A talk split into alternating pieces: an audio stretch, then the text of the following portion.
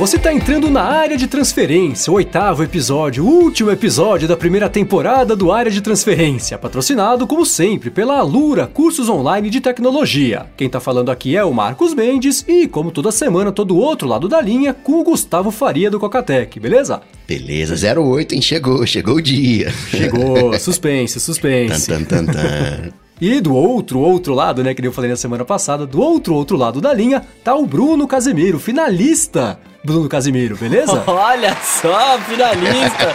Muito bem. Gente, cara. Mas aí, seu Bruno, explica, finalista do quê? É, então, não sei se todos sabem, quem escuta o Café BD regularmente aí, isso já sabe, né? Mas vamos, vamos compartilhar com todo mundo. Eu tô nessa empreitada aí de ser um profissional da voz, né? E também gosto muito de dublagem, além de fazer podcasts, trabalho com locução e tal. E eu tô participando de um, um tipo, um web reality, assim, que chama Quero Ser Dublador. Ele é feito por uma um estúdio de dublagem que chama Central do Brasil, bastante grande, bastante legal. E, cara, foi uma etapa. Uma etapa não, foram várias etapas, né? A gente tá no programa agora 19, vai rolar, rolou essa semana, né? É... Cara, eu estou. Eu sou um dos finalistas, eu vou concorrer com uma pessoa que é, for junto comigo para ganhar uma bolsa de estudos numa escola de teatro e também Boa. num curso de dublagem. E aí, cara, isso aí vai dar também, né, aquele pé direito para você começar na profissão. Muito bacana. que legal. E o próximo episódio vem quando? Como é que vai ser o esquema? Cara, saem todas as quintas-feiras, né? Então essa semana foi o episódio 19. A semana que vem, depois do nosso fim de temporada aí, né? Será que teremos mais episódios? Será que não teremos? Vamos ver, vamos ver. sai, o, sai o 20, que teoricamente é a final. Não sei como vai ser dividido, né? A gente vai gravar, vamos descobrir aí. Mas, por favor, mandem energias positivas e torçam por nós, cara, porque lá é pegado o bagulho. Se você não conhece e tá curioso para conhecer, você pode acessar lá youtube.com barra Central do Brasil ou procurar por Quero Ser Dublador. E aqui na descrição também tem o link para você poder ver Bruno em toda perfeito, a sua glória. Perfeito. Concorrendo pelo, pelo grande título. Quero ser bem bacana. Parabéns por, por ter chegado, pelo menos agora, aí, até a final. E vamos torcer para você Justo. levar essa parada. Parabéns, cara. Valeu. Bom, vamos lá, recados dados, vamos falar sobre follow-up, né? Na semana passada a gente comentou sobre assinaturas, streaming, né? Quanto, qual que é o limite do, dos que as pessoas vão aceitar de ter cada vez mais serviços para assinar e tudo mais. E o Paulo Goulart mandou um e-mail pra gente. Ele falou que ouviu a discussão e ficou com vontade de escrever sobre um ponto. Ele disse sobre a questão de contratar vários planos, como Netflix, Amazon e outros, onde o montante final chegaria próximo ao que a gente paga na TV a cabo, né? Que foi exatamente o que a gente questionou. Uhum, sim. Ele disse que acredita que ainda que a gente gaste esse valor elevado, o diferencial, né? Você está gastando a mesma coisa, mas está recebendo um, um, um, valor maior. A curadoria é você que está fazendo do que você assiste, né? Exato. Você pode assinar a TV a cabo, que tem 300 canais, e você assiste 3 ou 4, ou você paga quase a mesma coisa, ou até a mesma coisa que você pagaria pela TV a cabo, mas só recebe o que te interessa, deixa todo que uhum. os conteúdos que você não quer ver de fora, né? Ele falou: "Sendo assim, entendo que o valor gasto, quando acessível, né, para não ser muito caro, evidente, torna-se irrelevante, pois compraríamos algo que realmente nos interessa, e assim agrega o valor é, é, justificado pelo gasto. Bom, eu acho que é exatamente isso, né? É, seria é, a ideia de você cortar a TV a cabo para assinar, por exemplo, um Netflix, um serviço de streaming, o Amazon Prime Video, que agora tem o Grand Tour lá e tudo mais, é que você economiza e, e, e corta um monte de coisa que você não precisa. Mas no final das contas, se até acaba ficando ali meio elas por elas, né? Mesmo assim, é ok, você pelo menos só tá assinando o que você quer e não tá vindo com um monte de bagagem de coisas que você não se interessa para poder pra ter lá só só para cumprir tabela, né? Só para ficar flipando nos canais ali e nunca ver nada. Sim, é que eu, acho que eu não, eu não, lembro se a gente chegou a falar isso no programa, mas o ponto que, que a gente que eu pelo menos estava tentando falar era assim, é, quando você vai assinando muitas coisas, realmente você assina o que você quer, claro, né? Óbvio. Mas, é, se você assina o Netflix aqui para ver 3, 4 séries só tem original Netflix, assina o HBO Go para ver as séries do HBO, enfim, talvez você vai acabar sim pegando um monte de conteúdo que não te interessa, né? Quando se tivesse um serviço de streaming único, né? Não é o ideal, lógico, precisamos concorrentes, mas se tivesse um único que tivesse tudo que você quer, seria o ideal. Se você pagasse por série, sei lá como é que seria essa parada, né? Exatamente isso. Bom, o José Navas falou: Ó, oh, Cocatec, avisa o povo do área de transferência que a, na semana passada teve o lance da Apple, né? Com a Vivo, tava fora do ar, não tava funcionando. E ele falou para avisar o povo do área de transferência que é só testar os CDNs da Apple usando uma URL que eu deixei aqui na descrição do episódio, que você descobre se tá atendendo, qual que é o node, a velocidade e tudo mais. Então, caso você queira fazer esse teste, tem esse endereço aí para você poder fazer isso. Aí você consegue identificar se você tá falando bem lá com o CDN, se você tá falando bem com baixar o arquivo ou se o problema está em algum outro lugar. Você consegue identificar se tá com você ou se tá com, com a Apple. Eu queria ter feito esse teste semana passada, só pra ter certeza do que a gente comprovou, né? De, de maneira é, é, é, é, extraoficial aqui entre a gente, porque a gente achou os denominadores comuns que eram sempre a Vivo, né? Então, extraoficialmente foi isso, mas agora eu já favoritei esse link aqui pra poder testar da próxima vez. Boa. Bom, seguindo aqui com as atualizações dos assuntos que a gente já abordou, eu queria falar um pouquinho do modo cinema do WatchOS, né? Saiu o WatchOS 3.2, o beta, né, para desenvolvedores na, na, na- na semana passada e ve... na semana passada ou nessa semana? Já nem sei Essa mais. semana, terça-feira. Bom, saiu nessa semana então, o meu calendário tá meio maluco. E veio com o modo cinema. Vocês chegaram a testar? Você, o Bruno eu sei que não, porque não tem relógio, mas qual que você chegou a testar? Já virou padrão pra mim, já virou padrão pra mim. Bacana porque às vezes você né, tá na rua ali, mexe com o, o pulso, aí liga e tem uma informação confidencial, um próximo compromisso, alguma coisa ali que você não queira compartilhar. Eu até altero as watch faces por isso. Agora tá padrão, vou ver até quando, mas por hora tá padrão modo cinema. É, boa, eu liguei pra poder dormir e não acontece aquilo que eu falei, né? Que semana passada meu irmão avisou: ah, se você tirar o Raise to Wake lá, o que levanta a hora que você acende o pulso, ele para de monitorar o seu movimento à noite também. O app, de sono não tem acesso e tudo mais. Isso não acontece com o modo cinema, o que é ótimo, resolveu o meu problema, que era acender o quarto inteiro quando eu, quando eu virava de lado, porque eu. É, te- teve aquele negócio do. Lembra quando lançou o relógio? Ah, tem não sei quantos nits a mais. Eu pensava, não, tem que ter nits a menos, porque tá acendendo tudo. Eu deixo o relógio no menos brilhante possível e mesmo assim acendi, então ótimo, o modo cinema resolveu esse problema. E falando em problema, eu quero já emendar um segundo é, follow-up em relação a esse tipo de coisa, que é do Crackgate, né? Que a gente falou, lembra do, do iPhone tá instalando e tudo mais. E eu disse que o meu iPhone estava fazendo isso, né? Desde que eu tirei da caixa, eu percebi que ele dava umas instaladas quando fazia uma força meio lateral ali na tela. E hoje, que a gente tá gravando aqui na quarta, hoje eu levei lá na loja da Apple de São Paulo e eles falaram: é, isso aqui tá meio estranho mesmo, a gente vai trocar a sua tela. Aí eles trocaram a tela, aí na hora da calibragem lá, eu nunca vi a calibragem dar certo, mas eh, deu errado também pra mim e eles acabaram dando um aparelho novo. Então, se o seu estiver instalando, acho que vale a pena dar uma espiada lá, porque você pode sair com um iPhone novinho em folha de lá de dentro da loja. Eu sei que, Marcos, eu sei que o seu iPhone tava de fato com problema na tela, mas cá entre nós aqui, assim, a Apple não tá escutando, mas você não tinha um arranhãozinho ali no Jet Black e você aproveitou e trocou? Olha, pra ser, serei 100% sincero, ele tinha um arranhão no vidro na parte da frente. A parte de trás não tinha arranhão, não tava toda judiada, que nem o pessoal, ah, Jet Black vai riscar como se não houvesse amanhã. Não, ele não riscou como se houvesse amanhã, ficou tudo tranquilo. Viu, Bruno? Estamos começando a entender. Então não era É, uma tá tela com brincando. crackgate, era uma tela com cra- crackgate e arranhada. Entendi. Tinha um Scratch Gate ali também, né?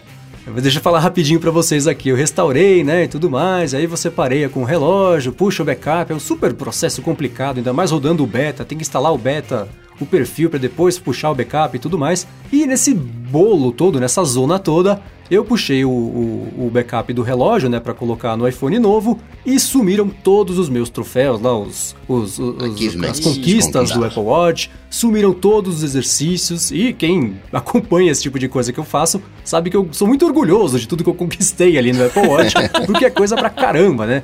Já tem, sei lá, 600 dias que eu não perco um objetivo, um nada.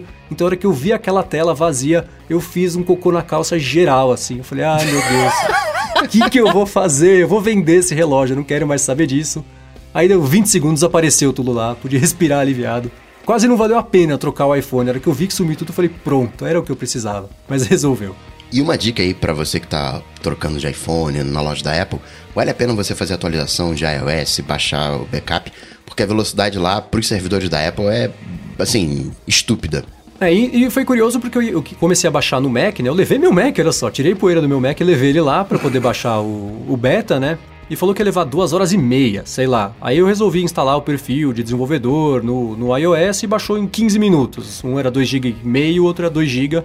E um baixou em 15 minutos, outro já tá lá até agora baixando. Bom, e por fim, ainda nessa experiência que eu tive lá na loja da Apple, e é meio follow-up, meio dica pra vocês, né? Quem tá afim de comprar um AirPod e não tem como trazer de fora, por qualquer motivo que seja, é, apesar de no site da Apple tá dizendo que tá com envio de seis semanas, na loja, pelo menos hoje, tinha. E o pessoal tava comprando, quer dizer. Então, é, se você quiser, vale dar uma passada Nossa, lá, cara. passar de manhã, né, pra pegar ali o estoque fresco. Então tinha lá uns 15 na prateleira, o pessoal comprou uns 5 ou 6. Cara, cadê essa crise que só me atingiu, velho? Os caras foram comprar na loja, mano. É, eu tô louco pra comprar um, mas aqui não rola não. Nossa, sem chance. Bom, chega de Apple, né? Chega por enquanto. Vamos começar falando aqui sobre o Hugo Barra, que saiu da Xiaomi nessa semana, né? O Hugo Barra, para quem não sabe, é um brasileiro que trabalhou no Google, fez bastante apresentação lá, bastante ligado ao Android e tudo mais. Saiu do Google, teve um embrólio, um lance meio contigo, tinha a ver com uma mulher, namorada, sei lá. Enfim, ele saiu de lá e foi pra China, o mais longe possível que ele conseguiu do Vale do Silício, foi pra China para trabalhar na Xiaomi, né? Liderar o, a expansão internacional da Xiaomi e ela aconteceu de um jeito meio atrapalhado, né? A Xiaomi chegou e foi embora aqui do Brasil em menos de um ano. Na própria China também, né? A coisa tá andando mais ou menos. Só na Índia que parece que engatou. Mas eu, quando veio a notícia de que o Hugo Barr tinha saído, eu fiquei na dúvida se ele tinha saído se ele tinha sido saído, né? Ou se foi uma coisa meio de comum acordo ali. Enfim, ele anunciou que saiu e dois, três dias depois pintou a notícia de que ele ia pro Facebook. O Mark Zuckerberg postou uma matéria, uma matéria, ó, ele fez um post, ou a equipe dele, né, de 20 funcionários do Facebook, fez um post no perfil dele falando que o Hugo Barr ia passar a trabalhar no Facebook é, como vice-presidente de VR, liderar as partes de realidade virtual, é, realidade aumentada também, até óculos Rift entrar na brincadeira e tudo mais. Eu queria saber de vocês, né, que o, o, o papel que o Hugo Barra cumpriu lá na Xiaomi? Vocês achavam desde o começo que ia ser uma coisa assim? Tinham mais expectativa em relação ao que ele podia fazer? A culpa foi dele, não foi? Enfim, o que vocês acharam? Eu tinha mais expectativa, eu achava que. É que a gente acaba falando muito de Brasil, né? Por exemplo, uh, tem alguns aparelhos que não chegam aqui no Brasil e a gente não sabe muito como é. A Xiaomi chegou aqui, tinha um certo hype da Xiaomi. Quem usou aparelhos da Xiaomi uh, gostava num primeiro momento, mas depois ficava meio assim assim. Eu achei que ficou aquém, eu esperava um, um, pouco mais. Mas a Xiaomi tá, né? Não sei se em parte também uh, chegou no limite, o mercado saturou. O Gubarra ele não tem um histórico muito bom também de quando a gente olha o trabalho dele, eu gosto dele, acho ele super simpático, tem os seus contatos, acho que consegue emprego em qualquer lugar, vai fazer um belo trabalho para VR, mas internamente né, a coisa né, não é muito. Ele não é muito bem visto, né? Ele acaba tendo ali alguns, alguns problemas. Não desconfio que se ele tivesse sido saído não fosse uma, exatamente uma surpresa. Aí eu fiquei pensando numa coisa, né? Quando pintou a notícia de que ele ia pro Facebook, primeiro eu falei, nossa, como é que ninguém conseguiu prever isso, né? Para onde mais ele iria, né? Para voltar para o Vale do Silício, não ia de volta para o Google, né? Eu acho difícil que, que ele se juntaria à Apple, por exemplo, ou é, continuar lá na, na, na Coreia para ele era da China, né? Mas ir para a Coreia para trabalhar na Samsung, ele também não sei se era isso, porque ele falou que ia para os Estados Unidos. Então depois, né? Depois que você olha para trás, fica óbvio. Mas eu pensei, nossa, era até meio óbvio que ele ia para lá pro, pro Facebook. E eu imagino que no final das contas o, o Mark Zuckerberg tenha contratado muitos contatos, né, com essa contratação do Hugo Barra, porque ele passou um tempão na China, conhece um monte de fornecedor, o Facebook pode estar pensando Exato. em fazer algumas coisas aí. Falei, ah, não vou dar um ano para aparecer os spectacles do Facebook. Agora que ele tá lá e tem os contatos da China, quero ver os, os ou do Facebook ou do Instagram, já pensou? Os, os Insta, os Instapectacles. Instapectacles. Em Spectacles aí, tá vendo? Em Spectacles. E também até no mundo, porque uma vez que a função do Hugo Barra era, digamos, popularizar a Xiaomi, tem contato no mundo inteiro para espalhar, para popularizar o óculos VR, é uma boa. É, eu achei, eu achei, não sei, eu acho que eu vejo um potencial para ele lá, mas eu não sei até onde ele foi comprado para poder fazer a ponte ali, Vale do Silício, Shenzhen, para poder achar fornecedores e tudo mais e montar esses hardwares, que é uma coisa que já faz tempo, né, que tá, tá o Facebook tem o lance do Oculus Rift, que na verdade comprou a Oculus, né? Não é deles. Eu acho que eles. Eu não vejo muito, muita alternativa se não eles lançarem um concorrente do, do dos Spectacles com, pro Instagram. Cara, mas eu vou te falar, eu não acho que seria ruim não se eles lançassem, viu, um concorrente do Spectacles, porque é, o que o Coca comentou agora, é popularização do, do óculos, né, cara? Quanto mais você tiver, mais pessoas puderem usar. Por exemplo, eu não tenho Snapchat, né? Não é, da, não é pra minha geração o, o aplicativo. Então, tipo, eu não tenho por que comprar um Spectacle. Seria para testar, legal, vamos brincar, mas é, eu não usaria, né? Eu usaria para ver uma vez e já era. Talvez um, um Instactacles, né, do Instagram aí, como eu uso bastante, todo mundo sabe, eu talvez comprasse, né? Talvez tivesse a, a experiência de usar o óculos. Não acho que seria ruim, não. É, tá vendo? Acho que o tio Zuki já deve estar tá a par dessa situação. Imagino todos eles ali. E eu acho que o lance do óculos é interessante, né? Porque, por exemplo, o Google Glass, que foi a primeira tentativa aqui não deu nada certo, né? Quando ele foi anunciado, foi aquela coisa toda, mas as pessoas olharam e falaram: Nossa, sabe que eu não quero usar isso aqui? E aí ficou aquela. Teve aquela foto do, do Robert Scoble lá, que, que tomando banho com ele, quer dizer, aquilo ali matou, foi a pior coisa que poderia ter acontecido com, com o Google Glass, foi aquilo. E os Spectacles, inclusive, né, no começo aqui do nosso podcast, eu escolhi ele como o gadget do ano, né, de 2016. Eu acho que é uma coisa legal, apesar de também, eu nunca nem fiz conta no Snapchat, não faço a menor ideia. Se me jogassem ali dentro, eu não saber pra onde correr, começar a chorar, porque não é para mim também. Mas a ideia disso eu acho muito legal. E aquela discussão que a gente teve sobre as empresas quererem sair um pouco do smartphone, que já é um território meio controlado já e querem fazer esses acessórios. É, é, é, é, os acessórios, né? Querem fazer coisas. Conversem com o telefone, mas que não seja o telefone, tirar o pessoal do telefone para lançar hardware e conseguir vender, né? Acho que é isso para esse caminho que deve seguir o Facebook com essa contratação dele. Pro Brunão, basta o Instagram que ele já tá satisfeito. Para você usar esse óculos, Marcão, você precisaria de Facebook, WhatsApp. O que, que, que, que faria você usar esse óculos? Esse, o, o suposto, o, os, in, os Inspectacles? Os Inspectacles. Que funcionalidades a mais além do Instagram? Que o, né, tem Facebook, tem WhatsApp, tem Messenger. O que, que faria você usar? Eu não sei, eu não consigo ver, eu não, ia querer um negócio né, na minha cara ali o tempo inteiro. Por exemplo, né, eu usei lá o HoloLens do Breno Maz e achei sensacional, mas não, não, não, consigo viver andando na rua com aquilo ali. Mesmo que é um capacete gigante, mas vamos supor que acabou de sair um óculos de sol pequenininho.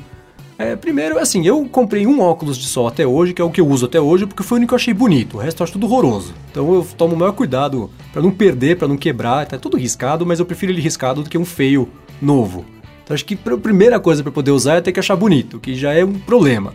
Os próprios Spectacles eu não, eu não acho bonito, né? Eu não usaria um negócio desse. Mas só a ideia que eu acho muito bacana. Eu não sei o que me faria usar um negócio desse, não. Cara, eu, eu acho que aí sairia um pouco da rede social, né? Mas eu usaria o, um óculos de realidade aumentada assim se, por exemplo, me desse coisa de GPS, saca? me desse caminhos, assim, pra não precisar ficar. tô dirigindo. É que aí tem, entra um monte de outras, outros fatores, né? Que você não pode dirigir com algumas coisas, tá? Mas é, se eu pudesse dirigir e não ter que ficar olhando pro celular para ver o caminho no GPS, né? Puder, tipo, já olhar pra frente e tem toda a parte da realidade aumentada, reconhecer o caminho ali, as ruas, e ele me mostrar na própria rua um caminhozinho, sei, muito do futuro, eu sei, mas seria muito bom, cara. seria uma coisa que me faria usar com, com, uma certa certeza. E aí não precisaria nem ser óculos escuro, podia ser óculos normal, né? Eu uso óculos no dia a dia. Sim, é. É que vindo do Facebook ia ter dois problemas, né? Primeiro que ia estar tá cheio de anúncio, então você ia virar à direita, à direita, espera um pouquinho, anúncio. Em seguida ia ter notícia falsa, né? Vira à direita, à direita, ah, te enganei, era virar à esquerda. é. Buraco na via, né? Você falou, cadê o buraco? Ah, mentira! Não, mas eu não consigo pensar em nada por enquanto que, que me convença a usar esse tipo de coisa no dia a dia, não. É interessante, tomara que todo mundo faça bastante coisa disso, vamos evoluir essa tecnologia, mas hoje não vejo um, um algo que me faça ter vontade de usar, não. Você usaria Coca por algum motivo? Eu, em 2000, tenho, uso óculos escuro. Em 2016 eu passei a usar óculos amarelo na frente do computador. Então eu venci um pouco esse trauma de óculos. Eu ficaria mais preocupado com as outras pessoas. Eu usaria, não, mas eu ficaria preocupado com as outras pessoas. É aquela dúvida, peraí, esse cara tá me filmando ou não tá? Acho que as pessoas ficariam um pouco desconfortáveis. É, pode ser, né? É, os o Google Glass, acho que ele acendia uma luzinha. Eu sei que os Spectacles acendem uma luz lá, que sempre que você estiver filmando, a luz vai acender exatamente pro pessoal saber quando está filmando ou não. Cara, sendo o óculos do Facebook, ele estaria te filmando o tempo inteiro, cara. Sempre sendo o tempo. É, o do Zuckerberg ele teria com uma fita por cima, que nem ele põe no computador dele. Não adianta nada. O início dos óculos conectados, acho que pode ter uma segunda discussão aqui que a gente estava pensando em fazer já, que é justamente sobre. Nessa semana saiu uma matéria sobre a Amazon e a Apple, né? O approach que as duas estão é, é, é, adotando para esse mercado de objetos conectados, né? O internet das coisas, que por sinal eu acho um termo horroroso, eu evito de falar porque eu acho muito feio. IoT, internet das coisas, é cretino. Mas é o que é, né? Então são os objetos conectados e a, a, Amazon tem uma abordagem um pouquinho mais aberta, né? Fala, ah, pode instalar Alexa onde você quiser, no chuveiro, na geladeira, no carro, na porta de casa, manda ver. E a Apple é exatamente o contrário. Ela fala, não, para você poder desenvolver coisas pro meu HomeKit aqui, você vai ter que seguir essa, essa, essa especificação e é, tem um tempo de desenvolvimento, tem a nossa aprovação e por isso quase não tem nada de HomeKit no mercado, né? O que tem é muito caro porque tem ali o impostinho da Apple que não é exatamente barato, né? Vocês leram essa matéria? Vocês viram isso aí que estava acontecendo? O que vocês acham Vi. sobre isso? Isso. E é Apple sendo Apple, né? Apple, para ela controlar Porque imagina só, tem dois lados, né? A internet das coisas está tudo ficando conectado. Isso é bacana porque a computação ela tá ficando mais ubíqua, né? Como se chama tecnicamente, não é um nome bonito. Mas a computação ela tá ficando transparente. Tudo agora envolve computação. Né? Os, os, benefícios que a gente tem com a internet das coisas é, é estúpido. Claro que tem a questão da segurança. Então a Apple ela exige que você tenha um chip da própria Apple, baratinho chip, 2 dólares, mas tem um custo extra. O Wi-Fi precisa ser específico, o Bluetooth precisa ser específico. Tem toda uma padronização. Que é a Apple sendo Apple. Ela exige, não, para a loja tem que ser assim, tem que ser assado, tem as suas regrinhas, tem os guidelines. Então é bacana porque garante uma uniformidade. Qualquer coisa que tenha um celular HomeKit, você sabe que vai funcionar, que vai ser seguro até um determinado ponto. Já a Amazon, para popularizar, foi seguir aquela linha de Android. Não, não, é, é, chega aí, chega junto. Você não, não tem nenhuma exigência, você quer alguma coisa, faz lá, tem API, dois dias você tem, você consegue um selo né, que é compatível com o Amazon Alexa, mas né, a gente sabe muito bem, basta ver aí a Samsung, que quando a coisa é acelerada, acaba é. tendo alguns probleminhas também. Então é, é, eu vejo o mesmo dilema no final das contas, né? O que, que você quer? Né? Você não pode ter os dois. Você não pode ser. Você não pode ter segurança né? E, e, flexibilidade, né? Não pode ter conforto. Você tem que achar o ponto do equilíbrio. Num extremo, eu acho que tá a Amazon, e no outro tá a Apple, né? Não tem nada equilibrado. E para mim, o principal problema é esse segundo ponto que você falou, né? Não é o fato da Apple querer controlar o ambiente deles. Eu acho super válido. O problema de você fazer a coisa, entre aspas, open source, né, para todo mundo mexer, é que não é todo mundo que vai ser de confiança, saca? Que vai te dar é, é, uma segurança na hora de, de, de mexer na parada. Então, tipo, Falar, vem aqui, vem mexer no meu, no meu chuveiro inteligente. Aí, putz, o cara não faz o negócio direito. As pessoas, né? A tecnologia tá evoluindo, mas as pessoas não ficam muito mais inteligentes, tá ligado? Colocam a senha padrão, sei lá, das coisas, e aí, velho, hackeiam teu chuveiro, por exemplo, sabe? Esse tipo de coisa. Que eu acho que é uma coisa que não aconteceria, sei lá, no, no ambiente da Apple seguro ali, né? É, eu não me lembro de ter visto nenhum caso de invasão dessas coisas com o HomeKit, por isso mesmo, né? Demora bastante porque tem esses, esses layers todos de segurança que a Apple pede para fazer e pede para fazer de novo se não ficou bom e tudo mais. Mas eu acho que, assim, eu prefiro a solução que a Apple dá para sistema operacional, né? Especialmente no iOS, eu, eu acho que, que eu não sinto falta de customização, esse tipo de coisa. Uhum. Se eu fosse adolescente, eu ia adorar querer trocar o ícone, pôr skin de não sei o quê, launcher, mas a gente é ocupado, a gente não tem tempo de fazer isso e não vê mais muito valor, eu acho.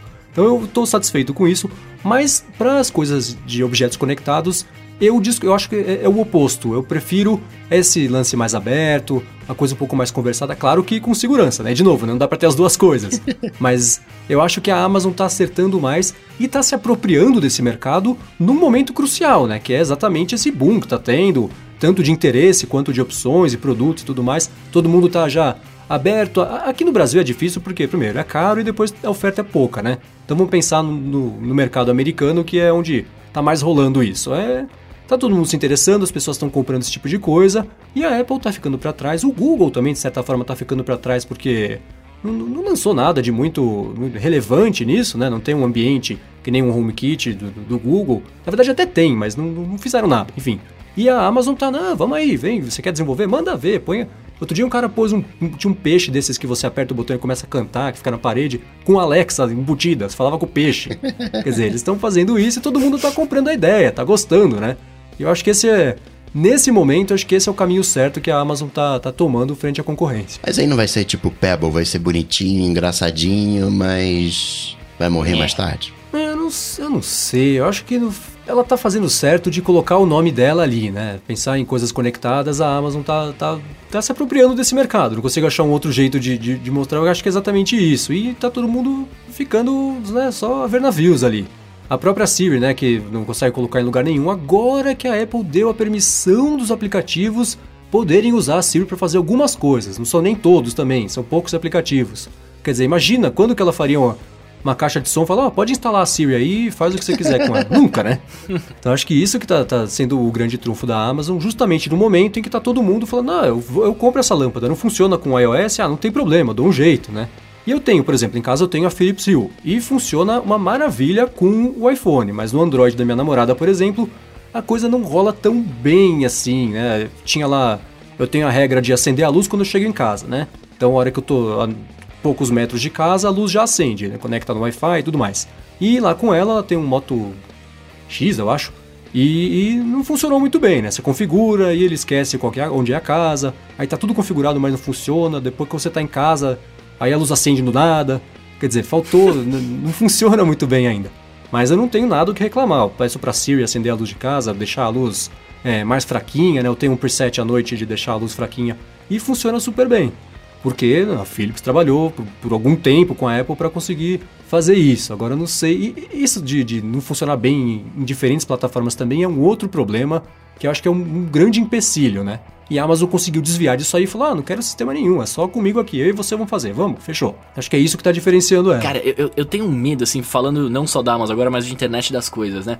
Eu, eu tenho um medo tão grande disso, tipo, é, é, eu, acho que, eu acho que a gente, eu gosto de tecnologia, né, pô, sou, sou, sou bem viciado, acho que a tecnologia tá aqui para ajudar a gente, tal, essa parada de você usar a lâmpada, de usar a, o iPhone para fazer a sua acender quando você tá chegando em casa é muito bom, tá ligado? Tipo, isso é uma coisa que eu acho interessante, você controlar a luz, fazer um modo, um, um modo vermelho ali, um modo amor, sei lá, uma coisa para dar um clima diferente é muito bacana.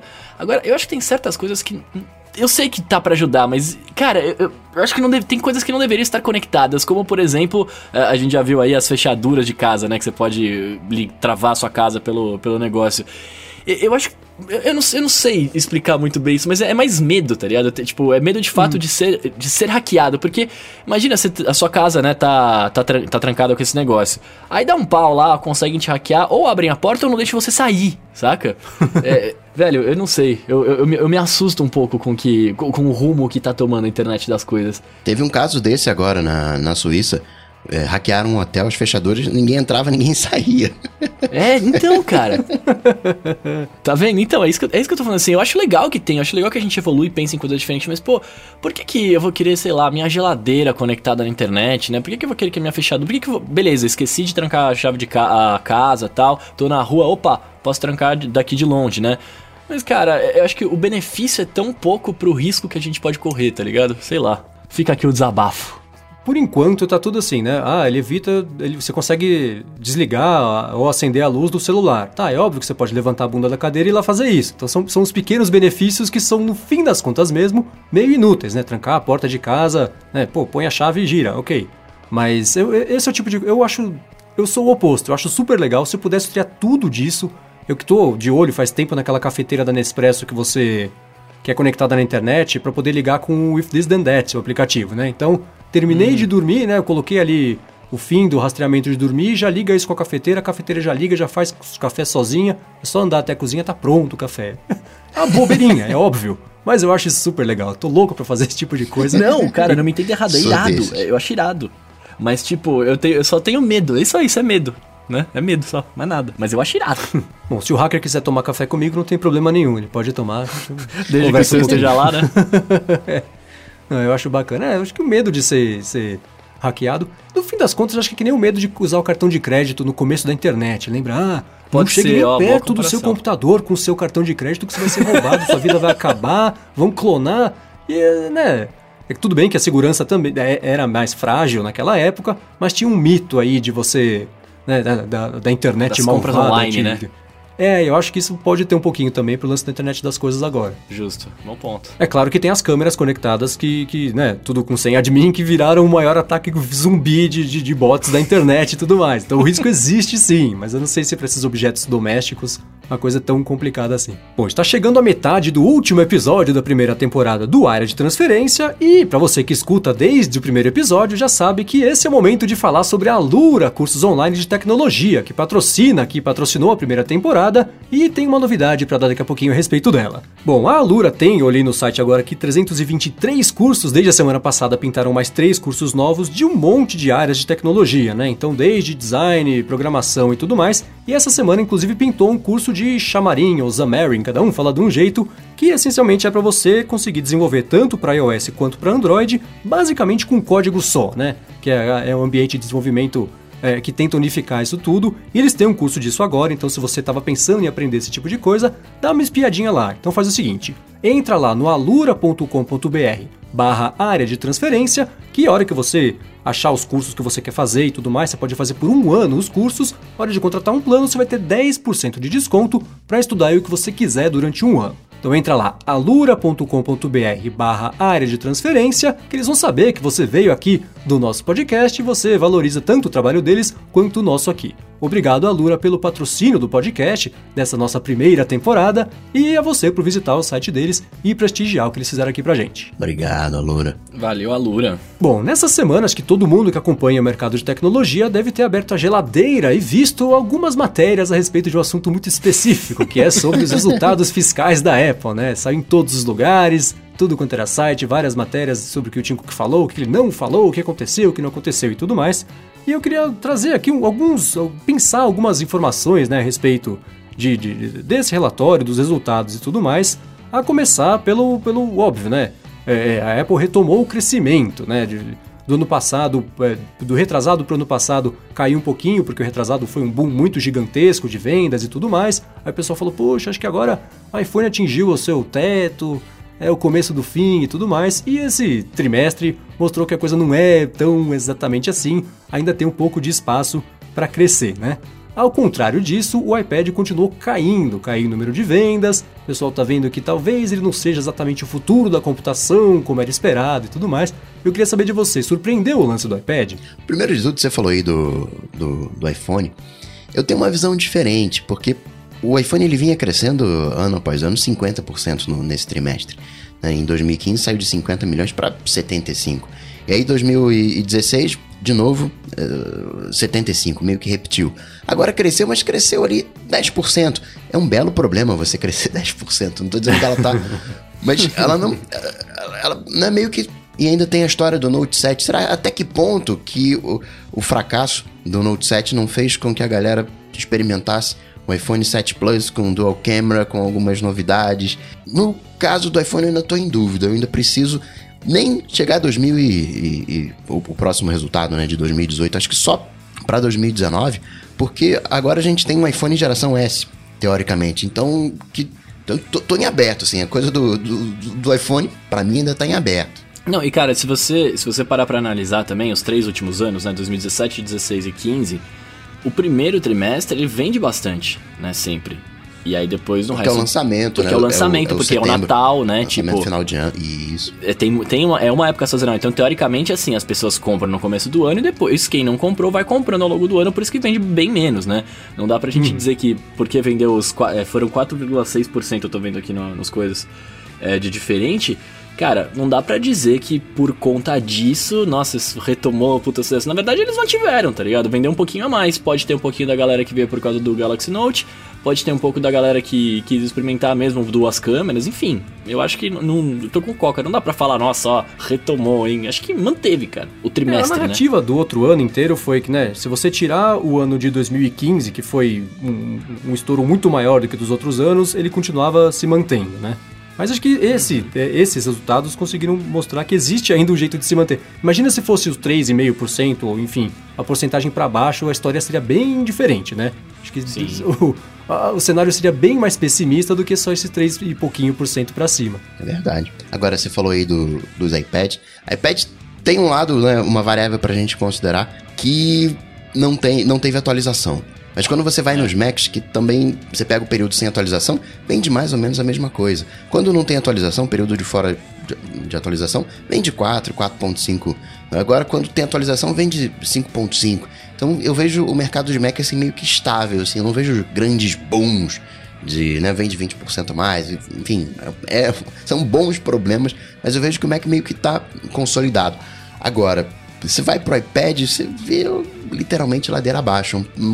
a Apple tá ali colocando um, um, iPad Pro e, Mas eu não vou falar muito que vocês dois aqui gostam de usar iPad, então iPad. vou ficar quietinho aqui. não, mas eu concordo com você, cara. Eu acho que assim, é, como a gente falou alguns programas atrás, um iPad, um tablet, na verdade, vou falar no geral, é, você tem que ter uma utilidade para ele. Você tem que comprar pensando para que, que você vai usar, diferentemente de um computador, né, de um notebook. Você fala, ah, vou comprar um notebook porque eu tenho que ter um notebook, ponto. Você vai usar para fazer diversas coisas. O tablet ele acaba sendo um pouco mais específico o uso, né? E com essa pegada, eu, eu, minha humilde opinião, com essa pegada de, por exemplo, celulares com telas maiores, é, não tendo uma linha nova, por exemplo, com recursos que fala, nossa, eu realmente preciso ter um iPad Pro e tal cara, ele tá diminuindo mesmo, né? Não, não tem por que você comprar. Eu, por exemplo, eu, eu tava maluco pra ter um iPad Pro, ainda tô, né? Porque eu quero brincar com a canetinha, quero escrever, quero usar pra estudar. você tal. quer brincar, né? Você não quer trabalhar. Eu, exato, ó, então quer a palavra, dinheiro. eu quero brincar, tá ligado? Se eu for, e, e, mas, por exemplo, hoje. Você já ouviu falar em PlayStation, Xbox, também serve pra brincar. já, já ouvi, inclusive, eu, estou, eu tô louco pra comprar o, o Nintendo Switch quando lançar, cara. Isso aí vai ser bem bacana. Mas voltando aqui, ó.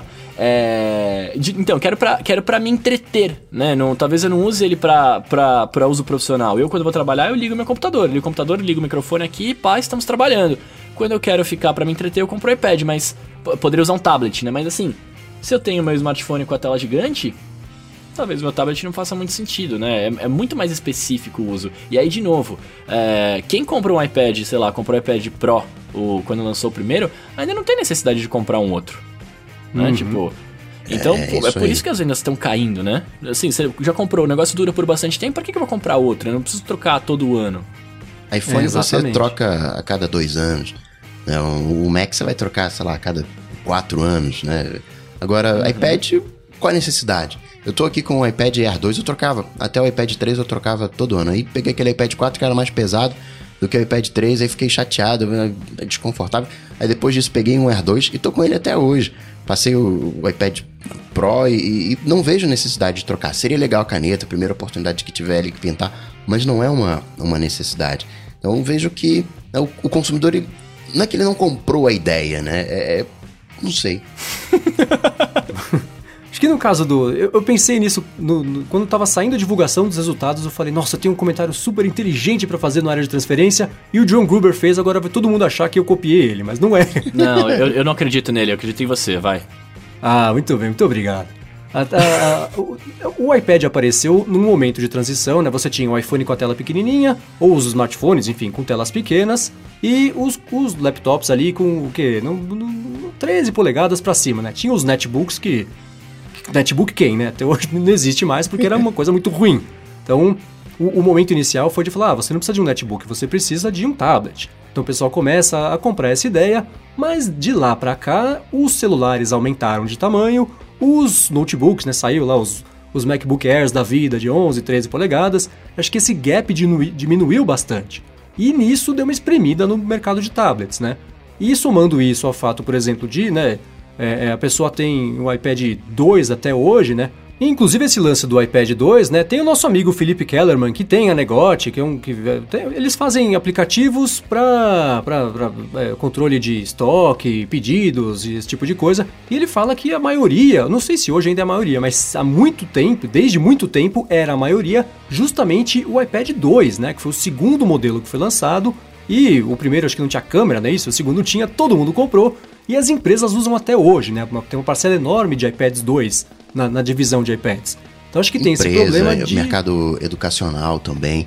Também. Vai, servindo, então, né? Tá ali, vai, vai servir. Então, aí o pessoal não tem por que trocar, né? Então, é, o dia que a Netflix parar de funcionar no iPad, o pessoal se mexe para comprar um novo. Mas enquanto isso não acontecer, o pessoal não tem motivo. Não, não é que nem o telefone que tem um recurso novo que a pessoa vai usar todo dia. Ou o lance da câmera melhor, né? Todo mundo quer a câmera melhor, então saiu uma uma coisa realmente bacana, o pessoal vai comprar. Acho que o, o, o tablet, no geral, não só o iPad, fica num, num, limbo, né? A pessoa tem um ali, tá resolvido. É, às vezes até se vai. É, é hora que tá na hora de trocar, pensa em comprar um Kindle, porque tá só lendo livro vem, e, e filme pode ver na TV ou no telefone, porque tá maior também. Então acho que o mercado de tablet deu uma espremida muito grande e o resultado é esse, né? Tá caindo, caindo. Assim, ainda tá gerando. Né? No último trimestre gerou aí é, 5 bilhões de dólares, né? Não dá para jogar é. fora um, um, resultado desse, né? Que empresa. Que a gente adoraria ter 5 bilhões de ouvintes, por exemplo. Não é um problema isso.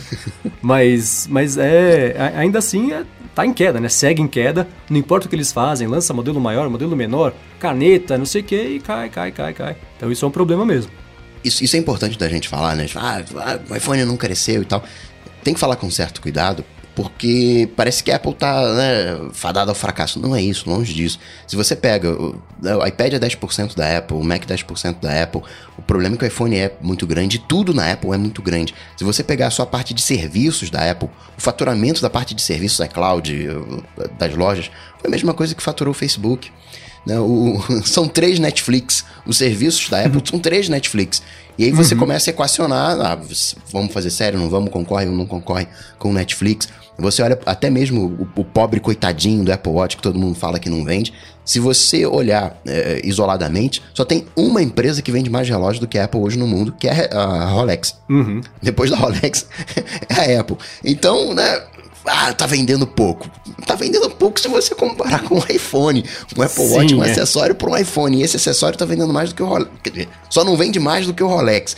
Então, né, é um baita sucesso, sem sombra de dúvida. Você tem que comparar a Apple com ela própria, né? A Apple não, uhum, não dá para você é. comparar com outra empresa. A Apple você compara com ela. Agora, isso do, do Tim Cook falar, ah, vendemos como nunca o Apple Watch. Quanto vendeu? Ah, não vamos falar. Fala, poxa, então não adianta nada você falar que vendeu como nunca, né? Parece os gráficos da Amazon, que a Amazon também não divulga número, não divulga nada. Aí eles põem um gráfico lá com uma, uma, uma curva para cima. Você fala, ah, tá, quanto que foi? Ah, não posso falar. Ah, qual que é o intervalo de tempo? Ah, não posso falar. Poxa, legal, então foi a criança que desenhou isso aí, você tá pondo aí em cima, porque não pode me dizer nada, o que, que esse gráfico significa, né? E o lance do Apple Watch tá meio parecido com isso, assim, vendemos muito. É, quanto? Ah, segredo. Pô, que legal, hein?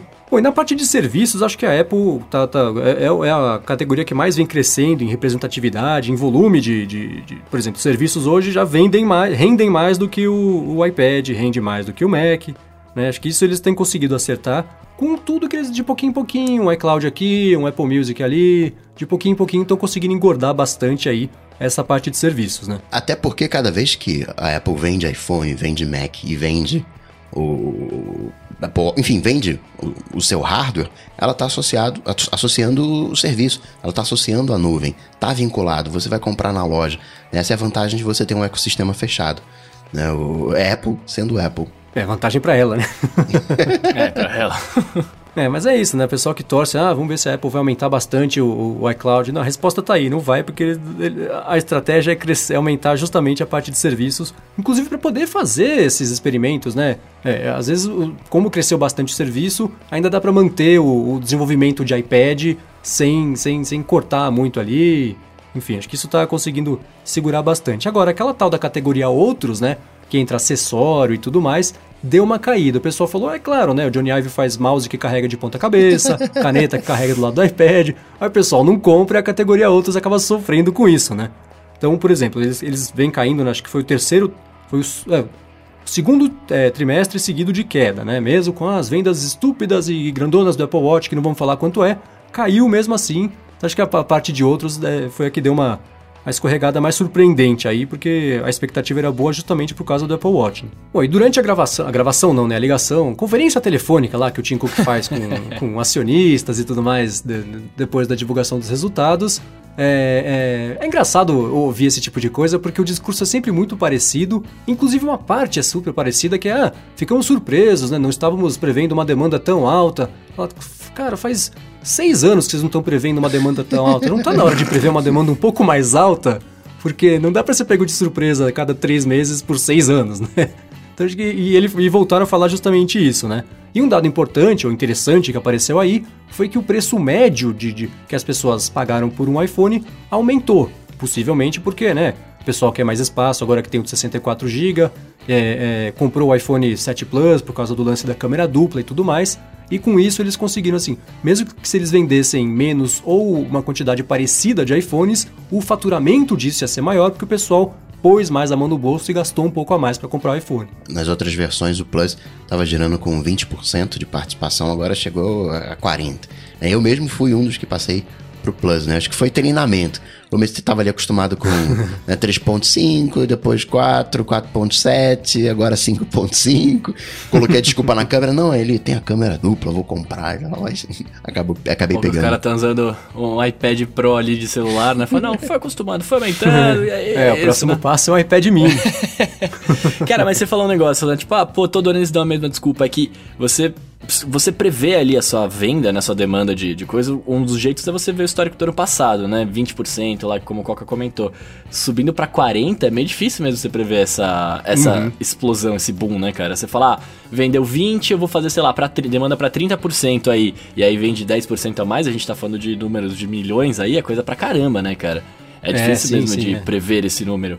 Agora, eu acho, né, que com essa, essa demanda maior, talvez eles comecem a colocar. Por, por quê, né? O que, que pode ter vindo de, de diferença pro cara comprar foi o fato da, da, câmera dupla, né? Que a maior parte das pessoas, nossa, olha que bacana, duas câmeras, não vou usar, mas eu quero ter duas câmeras no meu celular, né?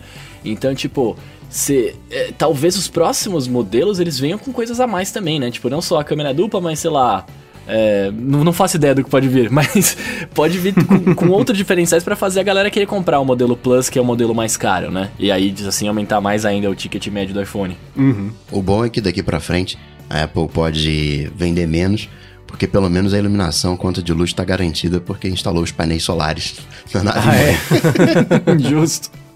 Então Justo. só daí já economiza, pode bancar um, um, um iPad com Force Touch, por exemplo, né? Um resumo da ópera, né? Mais uma vez, mais um trimestre, a Apple fez um caminhão de dinheiro e o pessoal vai ficar discutindo as picuinhas para tentar achar, né? É um, é um retrato de Rorschach, né? O pessoal vê o resultado e fala que tá ruim ou que tá bom, justamente dando aquele mesmo dado como justificativa, né? Cada um vê meio de um jeito, mas no fim das contas foi um, um, um trimestre bem sucedido lá em Cupertino. Bom, antes do fim do episódio aqui e de falar sobre a próxima temporada do Área de Transferência, oh. eu quero fazer a parte do ó, ó, ó, spoiler quero falar sobre o Alô ADT, né? Que é a parte que as pessoas mandam pra gente tweets com perguntas com a hashtag AlôADT pra gente responder por aqui no finalzinho de cada episódio. Esse foi o caso do Márcio Tubini, que falou assim: Ah, no último. Ele pôs no último ADP. Ô, Márcio, é ADP. ADT, é ADT, Márcio. Mas ó. Ele falou o seguinte, que no último ADP, vocês falaram dos bots, né? O que vocês acharam dos dois bots do Google Home conversando um com o outro? Para quem não viu, né, tem o link pro vídeo aqui na descrição, mas para quem não tiver, não tiver tempo de ver, um dono colocou dois Google Homes, um falando com o outro ali, para eles conversarem, um achando que o outro era um ser humano falando com eles. Bruno tem medo de ser hackeado, né? A gente dá para entender, porque coloca você coloca um bot para aprender com um humano, que nem fez a Microsoft, virou racista, tudo de ruim, né, o bicho. Agora você coloca dois bots, um para conversar com o outro, eles estavam falando de Deus, sobre amor. outra, outra vibe. Você tá vendo, né? Você tá vendo a internet das coisas aí, ó. Onde vai é. chegar. Cara, isso me lembrou uma vez, é, é um parênteses muito rápido que eu vou fazer com vocês todos aqui, que é um vídeo que eu vi uma vez, que alguém ligou para um restaurante chinês e fez um pedido. E falou assim, ah, confirma para mim, mas... Ah, putz, espera aí, dá, dá um minutinho. Aí ligou para um outro restaurante chinês e falou assim: Ó, oh, preciso fazer um pedido, mas meu amigo que vai falar. Aí foi no primeiro restaurante e falou assim: pode falar o pedido. Pôs um restaurante para conversar com o outro. Aí um foi repetindo o pedido, o outro restaurante foi anotando e falou: Você vai entregar? Não, você não vai buscar? Como buscar? Eu só entrego. Eles não estavam entendendo o que estava acontecendo. Eu vi os dois robôs conversando sem saber que estavam conversando. Eu lembrei desse trote. Enfim, seguindo com a Lua ADT, o Jefferson Silva perguntou pra gente quais podcasts, além de tecnologia, que a gente costuma ouvir. Vamos pegar aqui a listinha. Enquanto vocês pegam a listinha, eu vou falar dos quatro aqui que eu separei. Um é o podcast do, né? Eu assisto, vejo a série Better Call Saul, né? E existe um podcast que é feito pela editora da série, né? Que é a Kelly Dixon, e participa. Geralmente participam os atores, né? O cara que faz o Mike, às vezes até o, o, o, o Saul Goodman, esqueci o nome do ator que faz ele, participa lá também. É, é o, o Vince Gilligan participa, é super legal. Tem um outro também que é sobre entretenimento chamado The Incomparable. Eles falam que é The Incomparable, né?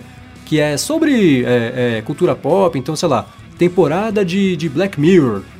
O pessoal assiste correndo para fazer um podcast comentando. Ah, filme novo do, do, Batman, sei lá, filme não sei o que lá. Tem de livro, tem de série, então é super legal para quem gosta disso. Tem um outro podcast que eu gosto muito chamado Lift Off, que é sobre astronomia, é um assunto que é do qual eu, eu gosto bastante.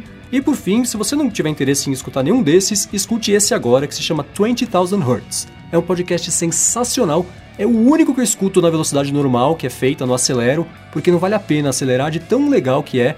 E eles exploram sons, é, é, é história de música, som digital versus analógico, fala sobre os sons que estão sumindo, né? Os sons que estão entrando em extinção. Dia desses eles fizeram um episódio sobre é, é, sonorização de filmes e séries e tudo mais. E é um, eles tratam com tanto carinho que você, mesmo se você não tenha nem pensado, poxa, é, um podcast sobre som, coisa mais besta, é, é, é, apaixonante escutar o, o, carinho que eles, que eles dão para esse tipo de assunto. Eu recomendo demais escutar o 20,000 Hertz. Eu primeiro vou citar aqui o Mamilos, acho bacana o Mamilos, ele tem uma uma pegada bem, digamos, compreensiva. Gosto também do xadrez verbal para entender um panorama internacional interessante. Às, às vezes a gente fica muito centrado aqui no, no- no nosso mundinho e esquece, né, que o mundo é um pouquinho maior. E eu gosto muito também dos TED Talks. né? Eu gosto dessa coisa de especialistas falando. Então eu gosto também bastante da versão em áudio do TED Talks. Maravilha. E eu, pra não, a gente não se alongar muito aqui, eu vou ser meio breve, eu vou recomendar três também. É, Eu falei muito, um- né? Eu sei, eu sei. É, você é o Faustão do nosso programa, né, cara? Mas não tem problema. É, ó, eu vou recomendar aqui o Dragões de Garagem, porque eles falam sobre ciências, é muito bacana. Eles fazem quinzenal, se não me engano. Então, se você gosta de temas diferentes, ouça Dragões de Garagem, que é bacana. Ah, tem também o Papricast, que eles falam de cultura pop no geral, cinema, tá? Muito bacana que os caras são lá do sul, então todos têm o sotaque, né? Lá do, do sul que eu não sei fazer, foi ridículo isso, beleza? E tem uma coisa que eles fazem que é muito legal, que é a. chama faixa comentada. Eles pegam um filme, tipo, meio trash assim. Ah, dão play, né? Eles dão, fazem um bipzinho ali, e se você der play no último bip, pare- parece que você tá vendo o filme com os caras. Eles vão comentando, cara, é bem engraçado. Vale super a pena. Legal. Vale super a pena. E o terceiro que eu ia recomendar é o, é o que eu falo sempre. É, Aliás, eu ia recomendar Mamilos também, porque o episódio de. de o episódio de Consciência Negra que eles fizeram é muito bacana. Se você é, não tem muita informação do que, que é o feriado, porque tem muita gente que fala, ah, Consciência Negra é optativo, não sei o que, não sei o que lá. Cara, escuta lá, porque cê- talvez você se surpreenda com, com esse negócio. Boa. Os links estão todos aqui na descrição para vocês poderem ouvir, assinar, experimentar esses podcasts que a gente recomendou. Bom, seguindo com a Alô ADT, o Nilo Neto perguntou pra gente se a gente faz algum controle financeiro, coisa com aplicativo e tudo mais, que apps que existem que a gente gosta. Olha, eu não faço. O pessoal gosta de, de fazer controle financeiro, mas eu não faço. Acho que tem que fazer um. para ter uma ideia de quanto que você gasta. Mas aplicativos que a galera gosta, que eu vejo a galera gostando, é o Guia Bolso e o Organize, com dois ex. Boa. Eu uso o Money Pro e recomendo, é muito bacana, mas não integro direto ali com a conta do banco, porque nesse caso eu sou meio que nem o Bruno e tenho um medinho de hackeadas Aí, ó. e roubo de Aí, ó. informação. Mas eu uso o Money Pro e acho muito bacana. É, eu, cara, pra ser bem sincero, eu também não faço um controle tão rígido com o aplicativo. Eu faço a moda antiga, eu tenho uma planilhinha no, no Excel ali que eu vou fazendo meu controle, porque, cara, vou, vou ser sincero aqui, pra você fazer um controle de financeiro muito bom, você tem que ter muita disciplina. Né? Você tem que pegar notinha por notinha, colocar lá. E eu acho que eu, eu não tenho essa disciplina, né? Eu já eu, eu acompanho o meu dinheiro, tipo, mais por cima, saca? Então, é, não, tem, não vou nem te fa- falar pra você, ó, baixa algum aplicativo que vocês falaram deve ser bom. E é isso aí. Bom, ainda nessa levada de aplicativos, o Zé Mário perguntou uma recomendação de bons apps para produzir mapa mental. E aí eu abro o microfone para o senhor Gustavo Faria, que é o mestre desse tipo de coisa. Eu gosto de dois. É o, o, o mais badalado do- de todos é o Xtot. Só que ele é carinho. de- Pela metade do preço você encontra o MindNode, que é o que eu uso. Se você quer. Tem que ir aos pouquinhos, né? Mas eu gosto do MindNode, mas o, o mais badalado é o, perdão, não é Xtot, é iTots. Não, MindNode eu conhecia, esse iTots confesso que nunca entrou no meu radar. Bom, seguindo, a Layara Dias perguntou, acho que era inevitável a gente tocar nesse assunto em algum momento aqui, qual que é o impacto para as empresas né, de tecnologia que a gente prevê frente às últimas medidas do senhor Donald Ai, Trump. cara, é, é difícil, né, isso, cara. Tem, tem bastante impacto. É, Até comentei sobre isso no Café BDI. É, o principal deles é a galera que já estava viajando e não consegue voltar. Né, por exemplo, porque imagina, ima- imagina se você tem executivos viajando na para fora do país, e eles não estão conseguindo voltar para concluir o trabalho deles. Muitas coisas vão ser paradas, né? Muitas atividades que eles estão fazendo, tipo, não vão ter andamento. Então rola um atraso absurdo. Né? E, e, assim, isso é só para as pessoas que já estão já viajando. A administração do Trump fez um rascunho, né, de falando ali para mexer no jeito que as empresas de tecnologia contratam as pessoas hoje, né? É, o que beleza, você tem que tomar cuidado para as pessoas não trazerem é, estrangeiros para o país recebendo menos do que o mercado local, claro, porque isso é ruim para o mer mercado, não pro pro emprego no geral, mas também, cara, você não pode barrar é, as, as pessoas de entrarem no seu país. O próprio o Alex fez um post lá no blog falando, cara. Eu não sei se todo mundo sabe, mas os pais do Jobs eram imigrantes, né? Então É, imagina se então. eles não pudessem vir pro, pro, pros Estados Unidos e o Jobs tivesse tido uma cultura completamente diferente, ficasse focado em religião ali, pá. Será que estaríamos hoje aqui, cara? Ou estaríamos com o celular com, de flip junto com o seu, seu Bauman? É, então, e não só isso, né? Você tem o quem que é o CEO do Google, quem que é, É. o CEO da Microsoft. Nenhum deles são americanos, quem fundou o Google, né? Então existe isso. Tudo bem que o lance que ele baniu são imigrantes de alguns países e tudo mais, mas é, isso é, é dá, dá até tristeza de pensar nesse tipo de coisa, porque é de uma, de uma ignorância que não tem tamanho. 70% dos engenheiros são imigrantes lá no Vale do Silício. Mas se você considerar a primeira e segunda geração, Uber, IBM, Oracle, Amazon, Facebook, Yahoo, eBay, Tesla, tudo É, imigrante. então. Aí, cê- imagina 70%. Você imagina se dos 70%, 30 foram viajar, trabalho de férias. Tá ligado? Imagina como que não para esse, o Vale do Silício, cara. É, é- é muito bizarro isso. É combater extremismo com extremismo, saca? Tipo, foram. Eles, eles baniram de sete países muçulmanos, né? Mas, cara, mesmo assim, né? Que fossem. Esquece o país muçulmano, né? Mas es- esquece o país que ele baniu. É só o, o fato do cara ter banido. Você tá falando assim: olha, você é estrangeiro, sai do meu país, fera. Quem vai trabalhar aqui é só americano de verdade. E, e, velho. Eu não entendo como que as pessoas podem compactuar com isso. Tipo, 2017 agora, velho. Estamos no século XXI, já faz uma cota. Muitos preconceitos foram vencidos, tá ligado? Globalização aí, todo mundo se unindo. E galera fica pensando assim. É triste, triste demais. Eu também não sei, mas eu garanto que a gente vai receber bastante e-mail tentando explicar como é que compactua com isso, pra ter certeza. Beleza, manda pro pai aqui eu respondo todos. Enfim, seguindo aqui pra gente não, não, não sujar muito as mãos. O Levi Pinheiro perguntou pra gente se a gente acha que a Apple vai lançar um Apple Watch novo em, em março agora. Foi a pergunta? É, em março? Acho que não, né? Março? Não. Não, acho que se for lançar é setembro, né? É, não, acabou de sair o Série 2, acho que. Imagina. Eles não conseguem nem fazer o Série 2, você não acha lugar nenhum pra comprar. É, o calendário deles normalmente é março tem a WWDC com o anúncio do iOS mais iPad, né? E final do ano tem o Watch com o, com o iPhone. É, então, e o próprio relógio também tá naquele. no, no, no ciclo de, de- Acho que. Não é nem de um ano, é 18 meses ali, tá alongando, que volta aquele papo que a gente teve, né? Tem que lançar todo ano? Não, lança a hora que tiver alguma coisa que faça diferença, né? Então eu acho Exato. bem difícil sair um Apple Watch agora em março, ou até nesse ano inteiro. Acho que talvez só no ano que vem. Vamos ver. Só pra, só, só pra fazer um- uma parte sobre o, o Trump, acho que o, o teste de fogo do Trump vai ser o preço do iPhone. Vamos ver como é que vai ser o preço do próximo iPhone. Aí a gente diz, aí a gente diz, pô, esse Trump foi maneiro, gostei desse cara aí. ó." Indeed. Não, mas isso é uma outra coisa, né? O, o iPhone provavelmente, se for produzido nos Estados Unidos, vai- fica um pouquinho mais caro, né, cara? É, bom, a Apple produziu o Mac Pro nos Estados Unidos, você viu no que, que deu, né? Tem mais de mil dias que não saiu porque não, não funcionou. Enfim, vamos ver, né? Aguardar e ver. Quem viver, verá. bom, o Alexandre Cunha perguntou com a hashtag AluaDT, ele falou, né? Queria que vocês comentassem sobre formas de pagamento com smartphone, porque o NFC aparentemente não decolou e tudo mais, não emplacou. O que, que vocês acham? A grande questão dos pagamentos, eu acho que é a questão de reserva de mercado. Eu tenho algumas coisas que eu não consigo entender. Eu olho o Samsung Pay e vejo Nubank, mega fintech, e ainda não tá dentro do Samsung Pay. Mas tem Caixa Econômica e Banco do Brasil. Parece, parece alguma coisa errada ali. Eu não sei, parece que é mais uma coisa de acordo. É mais uma coisa, ó, não- tipo o que acontece ali na Austrália.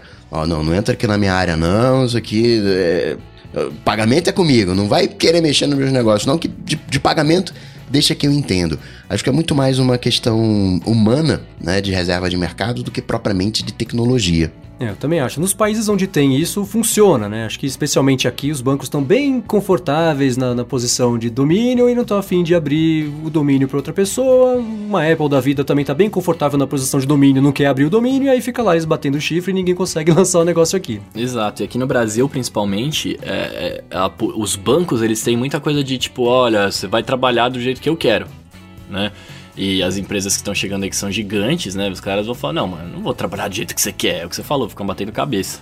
É, acho que nos países onde tem, funciona. Não emplacou, por exemplo, aqui, porque na verdade tem no, o Samsung Pay e funciona. Samsung Pay né, existe, a ado- é, não sei se a adoção tá enorme, mas existe, mas acho que o resto é que falta opção, né? Nem que nem emplacou. Onde tem, emplacou. Só falta sair aqui. Bom, e por fim, no Alô ADT, o Guilherme Almeida perguntou se algum de nós aqui, a gente utiliza as famosas películas nos iDevices? Pô, velho, como assim, Guilherme, você não usa película no seu, cara? Porque é viver perigosamente assim, cara. Te admiro se você não usar. Eu uso, eu uso película, a película fosca no meu iPhone 6 aqui, Plus. Não gosto da película de vidro. E eu super recomendo porque o toquezinho dela, o deslizar do dedo na película fosca é bem gostoso. Cara, é exatamente por este motivo que eu não uso película nenhuma. Porque muda. Você não usa? Não, não, eu nunca usei película, capinha. Cara, eu, eu abomino isso de, de- de- com, com- com força. Não gosto. Eu acho que por mais fininha que seja, ah, põe aquelas eggshell. Cara, eu acho que fica mais grosso o telefone, não fica legal de segurar. Película eu acho que muda Isso. completamente a textura da tela, ou ela desliza demais ou fica muito áspera. Acho que é, gasta-se tanto dinheiro pra achar o- o- as coisas, os elementos certos e tudo mais, e você põe uma película fosca que estraga tudo que foi desenvolvido ali. Eu nunca gostei, Nossa, nunca cara. coloquei. Não rola. E ó, só quebrei a tela uma vez, hein? E o meu E- Jet Black não tem risco, tá? Especialmente agora que, eu comprei, que eu peguei o novo hoje, mas o outro também não tinha. Aham, é, tá eu bom. já usei película, mas hoje eu não uso mais. Acho que perde definição da, da tela. Tudo bem que tem as de vidro, mas não, não curto. Tem o risco de né, cair no chão, quebrar. Acho que já uma única vez que eu caí no chão, deu um, um trincozinho na tela. Não quebrou, mas deu um trinco. E trocar a tela você vai pagar hoje aí 600 reais. E o tanto de tela que você. de película que você vai comprar ao longo do ano, né? 10 anos de iPhone, você comprando aí todo ano. né, acho, que, acho que se paga. Mas se a pessoa, né, tá ali meio desastrada ali, acho- que vale a pena colocar uma, uma película. Mas hoje tô, tô usando no pelo. É meio como o Marcos falou, né? O pessoal lá estuda pra fazer um negócio perfeito, aí vem um cara, coloca uma, uma película. É o que eu sinto. é o que eu sinto quando vejo o pessoal querendo fazer mod, né, em iPhone, trocar os ícones e tudo mais. Pô, o Johnny Ive tem um gosto melhor que o meu, pô. Deixa o cara escolher. Tô, tô pagando por isso, pô. Cara, se vocês pudessem ver a minha cara de indignação nesse momento, eu tô indignado que vocês não usam película, velho. Como assim, Não, cara? não tem como. Ah, Quantas eu- vezes eu- você já pisou no seu, no seu iPhone, Bruno? Não, não, eu, eu nunca quebrei a... Mentira, eu quebrei a tela uma vez que eu deixei ele cair no carro e pisei ele, mano, quase dobrou, assim, né? Foi triste. Ah, Tinha tá. película? Não, tinha película, quebrou com a película. Mas, mas o ponto não é esse, cara. O meu, o meu medo não é quebrar a tela. O meu medo, que aconteceu com o meu iPhone 6, eu sou um cara desligado. Então eu coloco, eu coloco o celular no bolso junto com a chave. A minha tela do iPhone 6 riscou com a, com a chave do carro, saca? E isso é uma coisa que me deixa muito chateado. Se tivesse de película, teria riscado a película e a tela não. Esse, o meu Eu motivo tenho um principal é esse, é coisa no iPhone. bolso. É, então, eu, não- eu não consigo, eu sou muito desas- desastrado, esquecido, velho. Aí já viu, né? Agora você devia ver a minha cara de besta de pensar que você põe o telefone e a chave junto. Não faz o menor sentido isso. Você precisa de um cofre pro iPhone, então, não precisa de uma película. Cara, eu tenho, eu tenho película e capinha e não consigo ficar sem. Eu me, sinto, eu me sinto Nossa, frágil cara. sem. Me sinto frágil. Eu tiro, eu fico segurando com as duas mãos assim, coloco em cima do travesseiro, tá ligado? Película e capinha. Você não tem um iPhone, então. Você tem um iOS. Tenho iOS 6, é, 10 aqui. Eu acho que é isso, né? Encerrando aqui o Alô ADT, vamos falar sobre a segunda temporada do Área de Transferência? Tan, tan, tan, tan. E ela vai, ó, vamos lá, hein? Está confirmada a segunda temporada do Área de Transferência com o patrocínio contínuo do Alura Cursos Online. A gente agradece bastante a eles por seguirem acreditando na gente. E para a segunda temporada a gente vai começar fazendo uma coisa diferente. E o motivo disso, na verdade, a culpa disso é minha. Eu vou tirar férias por um mês, vou sumir, vou lá pra Itália comer bastante massa, tomar bastante sorvete, mas o Olha área de transferência não vai parar nesse Ou seja, tempo, você né? inicia a segunda temporada, mas sai fora, né? Não, vai ter, tchau. joga granada e sai certo. correndo. Mas pra a gente manter, que eu acho que tá, tá rolando legal esse formato e tudo mais, pra manter o, o bate-papo entre três pessoas, a gente, ou vocês, né, no caso, vão receber convidados, né? Os convidados por enquanto são secretos, mas tem gente muito legal aqui vindo conversar e trocar essa ideia no área de transferência. então, semana que vem, essa próxima temporada não é 2018, não. É agora semana que vem. Continua Não, não, semana que vem, é. Não, não, só, É. Pra, só pra me localizar, então 009. Não tem especial de Natal, não tem nada disso, é um seguida do outro. Agora, então 009, próxima semana. Sexta que vem estamos de volta sem o nosso Faustão aqui, né, cara? Bom, e deixa eu aproveitar esse finzinho para agradecer a todos vocês que vêm baixando a área de transferência, recomendando para os amigos. É, é, o podcast tem crescido num nível exponencial. É, a lá Amazon e, e Apple Watch, não vamos falar números aqui, mas está crescendo bastante. Mas prova de que está crescendo, prova de que então, tá crescendo de- é que a gente vai continuar, né, cara? Exatamente, é. Então a gente agradece muito o carinho de vocês, né? Vocês mandam um e-mail, mandam mensagem, é, a gente vê vocês comentando com outras pessoas sobre o podcast, e isso é uma coisa muito bacana de se ver. Então, muitíssimo obrigado a todos vocês que têm acompanhado aqui a- a- o podcast ficando maduro, né? A gente escuta o primeiro e o. e o, o último você vê uma diferença enorme na levada e tudo mais. E é muito bacana é, aprender essa dinâmica junto com vocês que estão ouvindo. Então, muito obrigado mesmo. Bom, no finalzinho aqui do episódio, quero aproveitar para agradecer mais uma vez a Alura Cursos Online de Tecnologia por ter patrocinado esse episódio e todos os outros e os futuros também. Passa lá no alura.com.br barra área de transferência para ver os cursos, tem bastante coisa legal por lá. E obrigado a você por ter nos aguentado até agora. E Gustavo, obrigado pela presença mais uma vez aqui no podcast. Eu que agradeço, agradeço também a Lura por acreditar no projeto, por bancar a segunda temporada. Agradeço a você que está ouvindo. E Marcos, boa viagem. fica tranquilo, fica com calma. A gente vai cuidar direitinho do área de transferência do mês de fevereiro. E espero vocês no 009, próxima sexta. E para me encontrar, já sabe, vai pro Google, vai pro Facebook, Instagram, qualquer lugar, bate Cocatec que você me acha. Boa. E o senhor Bruno Casimiro? Muito bem, muito bem, cara. Vou fazer o um agradecimento também aqui, né, pra todo mundo. Você, Marcão, por ter a ideia, a Lura por ter viabilizado a ideia, né, que foi muito bacana e tá continuando com a gente nos próximos episódios. E se você quiser me achar, quiser saber mais quem sou eu, tem ali o meu Twitter, Instagram, que é o Bruno Casemiro, ou no Café BDI. Você vai na Apple Store, na, na, você vai no iTunes mais próximo de você, escreve lá Café BDI, estaremos lá todos os dias batendo um papo. Muito bem, quem quiser falar comigo, procura no Twitter por MVC Mendes e escuta Loop Matinal. A partir da semana que vem, o Sr. Sérgio Miranda, aqui do Loop Infinito, vai comandar o podcast. Não vamos parar o Loop Matinal só porque eu vou tirar bem necessárias e merecidas férias. E aí vai ser legal, né? Agora eu vou me tornar pro próximo vez, pro próximo vez, ó, pro próximo mês, um ouvinte do área de transferência, que vai ser também uma experiência muito bacana. O cara vai estar tá na Itália ali, velho, ouvindo o podcast. É isso, tá isso é o amor só? pela mídia. Isso é o amor da mídia. Gravar que é bom nada, né? Que é só ouvindo. bom, eu vou andar de trem lá, então vou ter bastante tempo livre para cruzar o país ouvindo vocês todos falando sobre tecnologia, que também, né, quando a gente não tá trabalhando com isso, é o nosso hobby, então vai ser bacana ficar do outro lado do microfone, ficar do lado do fone de ouvido, da área de transferência. Bom, se você quiser ver os links de tudo que a gente comentou aqui hoje, tem todos os aplicativos, os podcasts que a gente deu a dica e tudo mais, entra lá no areadetransferencia.com.br barra 008 ou então dá uma espiadinha no seu aplicativo de podcasts caso ele suporte o, notas de episódio e capítulos também, né? O pessoal tá gostando dos capítulos que a gente tá colocando também. A gente sempre escolhe umas imagens engraçadinhas e tudo mais, então dá uma espiadinha de vez em quando que tem umas coisas que dá para dar uma risadinha, beleza? Então é isso aí, na semana que vem eu não tô de volta, mas os dois aqui vão estar tá de volta, o área de transferência continua. Valeu e a gente se vê por aí. Valeu! Falou, tchau, tchau. Thank you.